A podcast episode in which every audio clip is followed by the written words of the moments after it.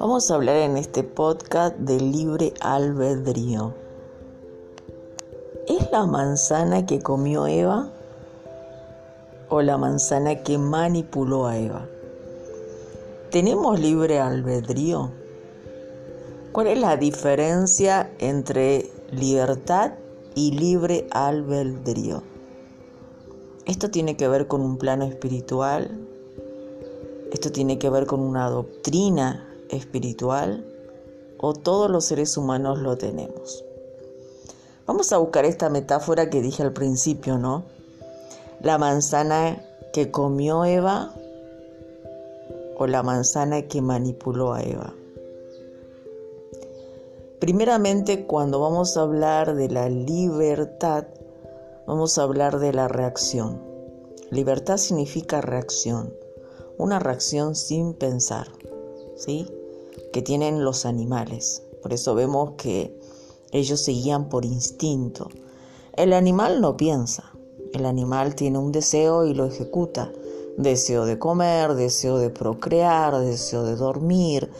Y de acuerdo al instinto animal, deseo de matar o deseo de dar vida. Porque por eso vemos también en los animales el amor y el odio. Hay animales que son tan amorosos, tan tiernos y hay animales que son tan bruscos y tan depravados.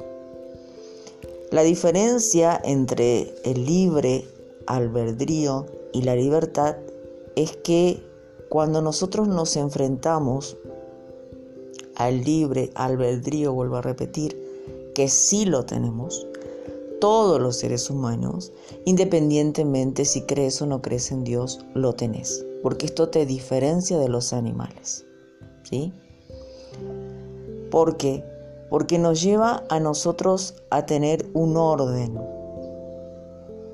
un orden sobre alguna situación, algo que estamos viviendo.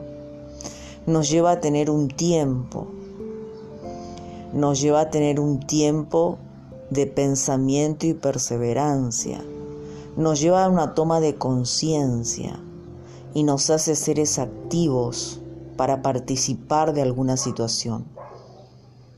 Y esto justamente nos ayuda a tomar conciencia para dar en el blanco. Todos estos puntos te lo voy a ordenar ahora, con la metáfora de Eva. Todos conocen, ¿no? Esta historia de que la serpiente tentó a Eva. La serpiente tuvo una organización para llegar a la mente de Eva. La estudió, la observó y visualizó sus deseos. Ahora la pregunta tuya, ¿Adán y Eva tenían libre albedrío antes de comer la manzana? Por eso dice, ¿comió la manzana o manipuló con la manzana la serpiente a Eva? ellos ya lo tenían, porque ellos tenían una libertad de una esencia divina de Dios, metafóricamente hablando. Y tenían todos estos puntos que yo te dije. Cuando la serpiente viene a tentar a Eva, tiene un orden, una organización de cómo poder hacer que ellos deseen ser igual a Dios, no semejante a Dios, igual. Y esto tiene un tiempo, un tiempo y tiene un pensamiento. ¿Cuál fue el tiempo y el pensamiento? Yo, metafóricamente hablando, vamos a usar un poco la imaginación. Me imagino que ella habrá dado vuelta y vuelta y vuelta en la manzana varias veces, con la tentación de probarlo por la curiosidad. Y cuando llegó el tiempo de hacerlo, le llegó un pensamiento. Y este pensamiento era de qué? De conocer más allá de lo que ella conocía de poder ir más allá de donde ella estaba yendo, de donde ella estaba. Y esto es una codicia, una concentración de codiciar y de hacer las cosas de forma diferente a lo que venía haciendo. Desde una forma activa, de una, desde una forma, eh, vamos a decir, participante de la situación. Cuando la serpiente ve todo esto, comienza a trabajar en esos puntos. Le pone codicia, le dice que es mentira que va a morir, al contrario, va a despertarnos su conciencia, su verdad, ¿no? Y así va apuntando hasta dar en el, en el blanco. ¿Por qué dije que ellos ya tenían el libre albedrío? Porque a Dios no se le escapa nada. Él sabía que en algún momento ellos podrían comer la manzana por curiosidad, porque justamente eso es lo que nos diferencia de los animales. Los animales no son curiosos. Ellos tienen la libertad de actuar por instinto a través de un deseo. En cambio, el ser humano sí es proactivo, tiene una proactividad. ¿Qué significa esto? Que tiene una conciencia para tomar una decisión, para ejecutar algo desde una forma desarrollada de pensamiento. ¿sí? Esta es la sabiduría, la capacidad para focalizarse en un pensamiento, como le dijimos acá, que lo lleve a él a una voluntad de conciencia para poder realizar algo, no desde el instinto como los animales, ni del deseo, ni del antojo, ni del capricho, sino para decidir y elegir. Entonces, cuando hablamos de libre albedrío, me cuesta decir la palabra, es justamente ser una persona proactiva. Esta palabra se usa mucho en el coaching, por ejemplo, empresarial, porque se habla de, un profesional que hace la forma de forma diferente las cosas, ¿no? Y que siempre está eh, siendo más eh, creativo que otras. Pero esto, la proactividad está en todas las áreas de nuestra vida también y tiene que ver mucho con lo espiritual y lo sentimental también. Es la capacidad de analizar, de cuestionar algo, es la capacidad de poder, como dije, no tener todos estos puntos, ser participante y una manera diferente de hacer las cosas. Ese fue el deseo de Eva, ¿no? Ella quiso hacer las cosas diferente de lo que ya Dios le había dicho y cómo lo estaban haciendo y ellos no se comportaban como animales. Por eso ya tenían dentro del reino la libertad de elección, porque ellos lo que conocían era el libre albedrío para crear cosas buenas, cosas eh, agradables, cosas que les lleve a transformar donde ellos estaban en algo que sea productivo, ¿sí? Por eso el libre albedrío viene acompañado de la productividad. Vemos muchas personas, por ejemplo, que tienen una sabiduría y una inteligencia para hacer el mal. Y uno dice, pero ¿y cómo me engañó tanto? ¿Cómo hizo algo que parecía tan bueno, tan perfecto, pero que tuvo un resultado negativo? Porque justamente tuvo la libertad de elección. La persona lo hizo de forma consciente esa maldad. Y cuando se hace de forma consciente la maldad, de una forma analítica, de una forma de desarrollarla, ¿sí? no desde el instinto, el mal que esa persona va a realizar se convierte en algo asertivo, queda en el, en el blanco. Porque frente a cualquier circunstancia, si nosotros tomamos conciencia de lo que está sucediendo, de lo que queremos que suceda y nos anticipamos inclusive a los hechos, vamos a tomar una decisión. Y esto es el libre albedrío. Inclusive es la capacidad de adelantarnos a los hechos. Es la sabiduría que nosotros ejercemos, ya sea para lo bueno o para lo malo, para transformar cosas, para hacer cosas, para desarrollar cosas. Es la conciencia que nos lleva a nosotros a elegir, a decidir, a analizar entre la luz y la oscuridad, entre las tinieblas, los matices, los coloridos, entre la verdad, la mentira, la falsedad. Todo esto no lo tienen los animales. Esta es una forma de pensar del, pensamiento humano. El animal es ni siquiera capricho tiene. Muchas veces nosotros decimos, ay, este perro es caprichoso. En realidad nosotros estamos trabajando en su instinto.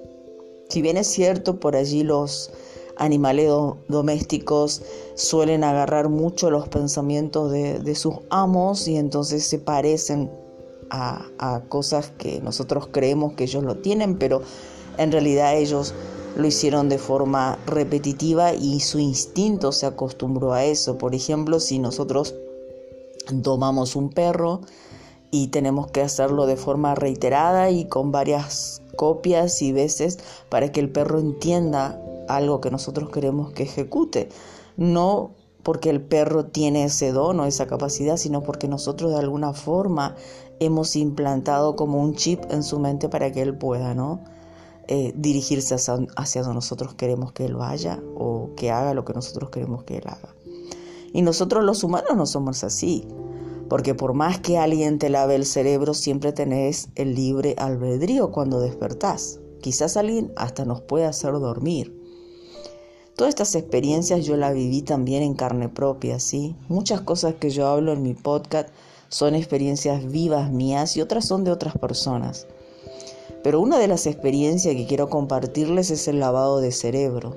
Yo también pasé por una situación donde caí en manos de personas que para mí fue una enseñanza y yo pude escapar de eso, para otras personas no, que me estaban lavando el cerebro, me estaban robando la libertad de elección y estaba siendo como Eva, ¿no?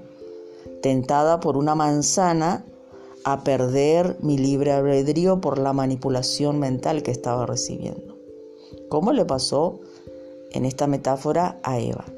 La serpiente manipuló la mente de Eva con codicia, con avaricia, con pensamientos de poder, ¿no? pensamientos que la llevó a ella a salir de ese, de ese lugar donde ella ya tenía todas esas cosas, porque ella ya tenía autoridad, ella ya tenía eh, un pensamiento que venía de Dios, pero deseó entrar en aquello que desconocía.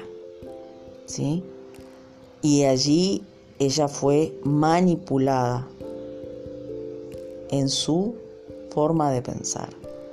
El camino por donde estaba yendo se desvía para ir por otro camino.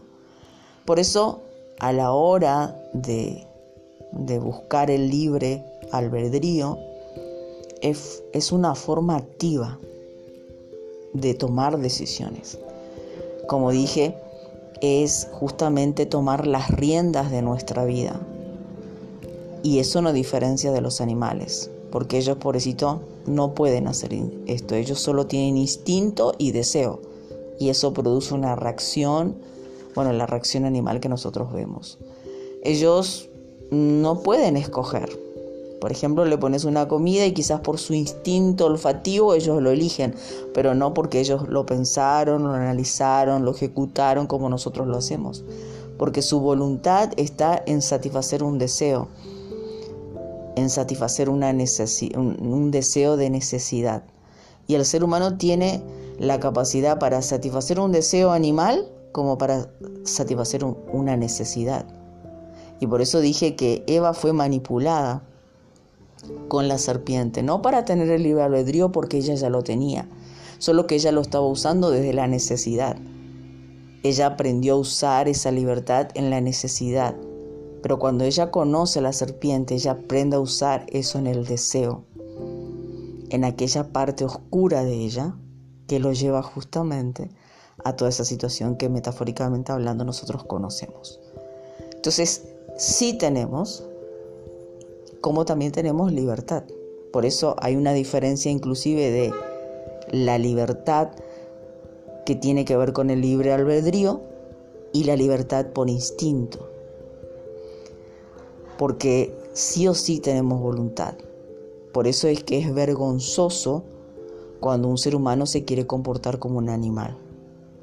Es vergonzoso cuando un ser humano va en contra de la naturaleza. ¿Por qué? porque ese ser humano nunca, nunca, por más que haga lo que un animal haga, va a ser un animal. Es una prenda, prenda digo yo, es, es un, un, ser precioso, creado en la naturaleza.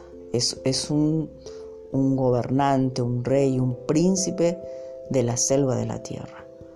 Porque en el ser humano está la capacidad para gobernar la tierra, para gobernar el área donde está. Por eso también ese deseo de liderazgo, ese deseo de, jefe, ese deseo de, de, salir adelante, ¿no? esa productividad.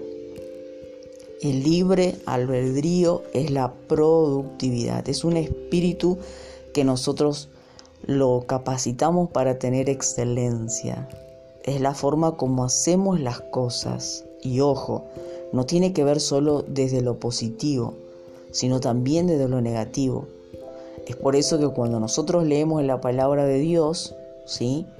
Yo vuelvo a repetir si es la primera vez que estás escuchando, yo hablo mucho, sí, de Jesús, de la Biblia, de Dios, pero no por religión, sino porque es justamente el camino para que nosotros tengamos luz para entender de dónde viene nuestra bondad, ¿sí? de dónde viene nuestra parte excelente, verdadera, ese espíritu elevado que necesitamos, no para entrar en religión.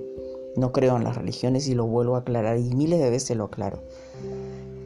Como dije, es un espíritu de excelencia para desarrollar las cosas de una forma diferente. Es como una honra que nosotros tenemos hacia Dios y hacia nuestra existencia, hacia nuestro prójimo. Pero que lo podemos usar también de forma negativa, como vimos que lo vinimos usando por mucho tiempo, ¿no? Esta necesidad de ser inteligentes a la hora de hacer el mal, tanto así que las personas dicen, bueno, no existe el bien, existe el mal, porque quien quiera hacer el bien es un tonto, quien quiera hacer el bien va a morir, quien quiera hacer el bien va a perder, quien quiera hacer el bien va a ser la muerte, ¿no? Y se nos fue educado de esa forma, educada de esa forma, enseñaron al mundo a vivir de esa forma, pero eso no es lo que Dios nos revela en su soberanía.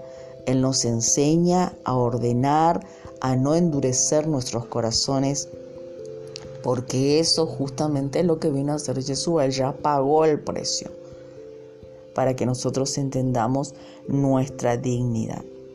Podemos hablar mucho más del libre albedrío, pero sí que te quede claro que existe, que dije que tiene que ver con una forma de hacer las cosas.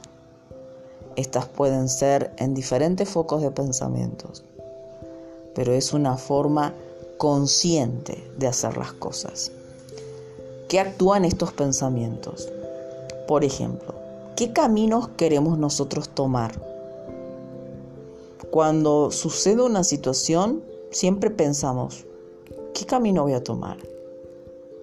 ¿Qué es lo que estoy sintiendo en esta situación? ¿Qué es lo que tengo que hacer? ¿Cuáles son las características que tengo que tener en cuenta que están a favor o en contra? ¿Qué puedo mejorar? ¿A dónde me puede llevar? Inclusive ya comienzo a usar mi imaginación para poder observar si tomo X decisión, dónde yo voy a ir a parar con esa decisión. Todo esto tiene que ver con el libre albedrío.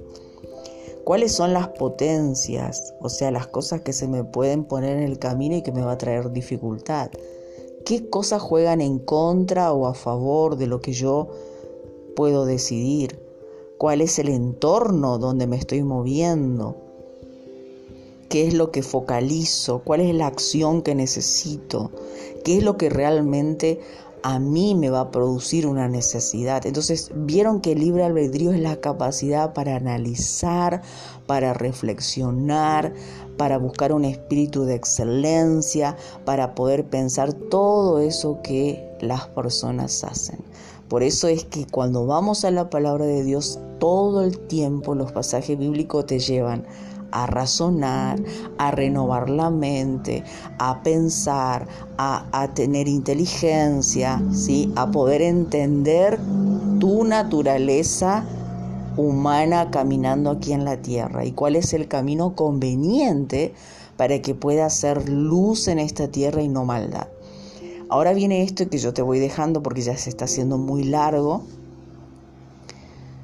¿Por qué muchas creencias espirituales se ha tornado, y hoy lo estamos viendo, en algo peor que una incredulidad? Porque muchas veces estamos criticando, señalando el pecado ajeno, ¿no? De afuera del mundo. Hay muchos religiosos que se creen que todos son herejes y menos ellos, pero ellos están peor que aquellos herejes. ¿Por qué están peor? Porque ellos están haciendo quizás maldad desde una forma consciente. Y esto lo vemos en las cosas que están sucediendo, ¿no? Que ocurre violaciones en las iglesias, lascivia, homosexualismo, prostitución, ¿no? Vemos, por ejemplo, eh, púlpitos que dicen una cosa y después termina abusando, ¿no? Un predicador que abusa dentro de las iglesias. O sea, hay cosas también tremendas y quizás mucho más fuertes en esos lugares que, que lo que escuchamos afuera. Porque justamente la palabra de Dios viene a nuestra mente para despertarnos la voluntad de entender nuestra existencia desde la esencia pura, desde la esencia buena. Es por eso que yo no creo en las religiones, que está bien. Eh, yo estoy consciente de que tuvieron un periodo de ética, tuvieron un periodo de moral, de un estilo de vida, pero muy lejos de ser realmente Dios, porque hay mucha mente mágica también que nos lleva no a una libertad de elección desde la sabiduría y la inteligencia que necesitamos, sino más bien desde la ignorancia. Y eso tampoco es bueno porque una mente mágica cae en muchos juegos de ilusión, de imaginación, de fantasía, que lo puede perjudicar aún más. Pero ese es otro tema. Entonces, el libre albedrío sí existe y tiene que ver con diferenciar lo bueno y lo malo, inclusive matices grises y coloridos. No existe ningún ser humano que no lo tenga, porque eso ya está en la esencia y en la creación humana más allá de que creas en algo espiritual, en algún Dios o lo que sea, ya está en vos. Porque si no lo estuvieras, serías un animal. Y vemos que por más que el hombre quiera comportarse como un animal, nunca va a ser como un animal. Es peor que un animal, ¿sí? Porque no tiene un lugar como hábitat en la naturaleza de los animales. Todos sabemos que los animales tienen su hábitat, su organización, su círculo de vivencias. Cuando un ser humano se comporta como un animal y va en contra de la naturaleza, no tiene hábitat, no tiene un lugar. Es como algo que está a la deriva, descompuesto, sin un orden, una organización para poder decir, bueno, esto es lo que a mí me corresponde. ¿Por qué? Porque al ser humano se le dio todo para experimentar y eso nos hace semejantes a Dios.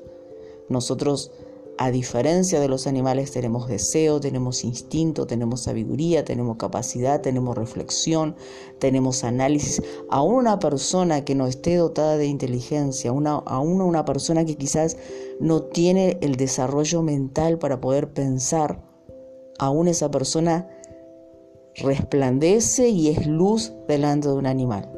Siempre va terminando dominando la naturaleza, siempre va a terminar en ese foco porque ya fue creada, independientemente de su inteligencia. Te dejo con ese mensaje y después vamos a seguir hablando más acerca del libre albedrío. Si existe, si lo tenemos, independientemente de tus creencias religiosas o espirituales.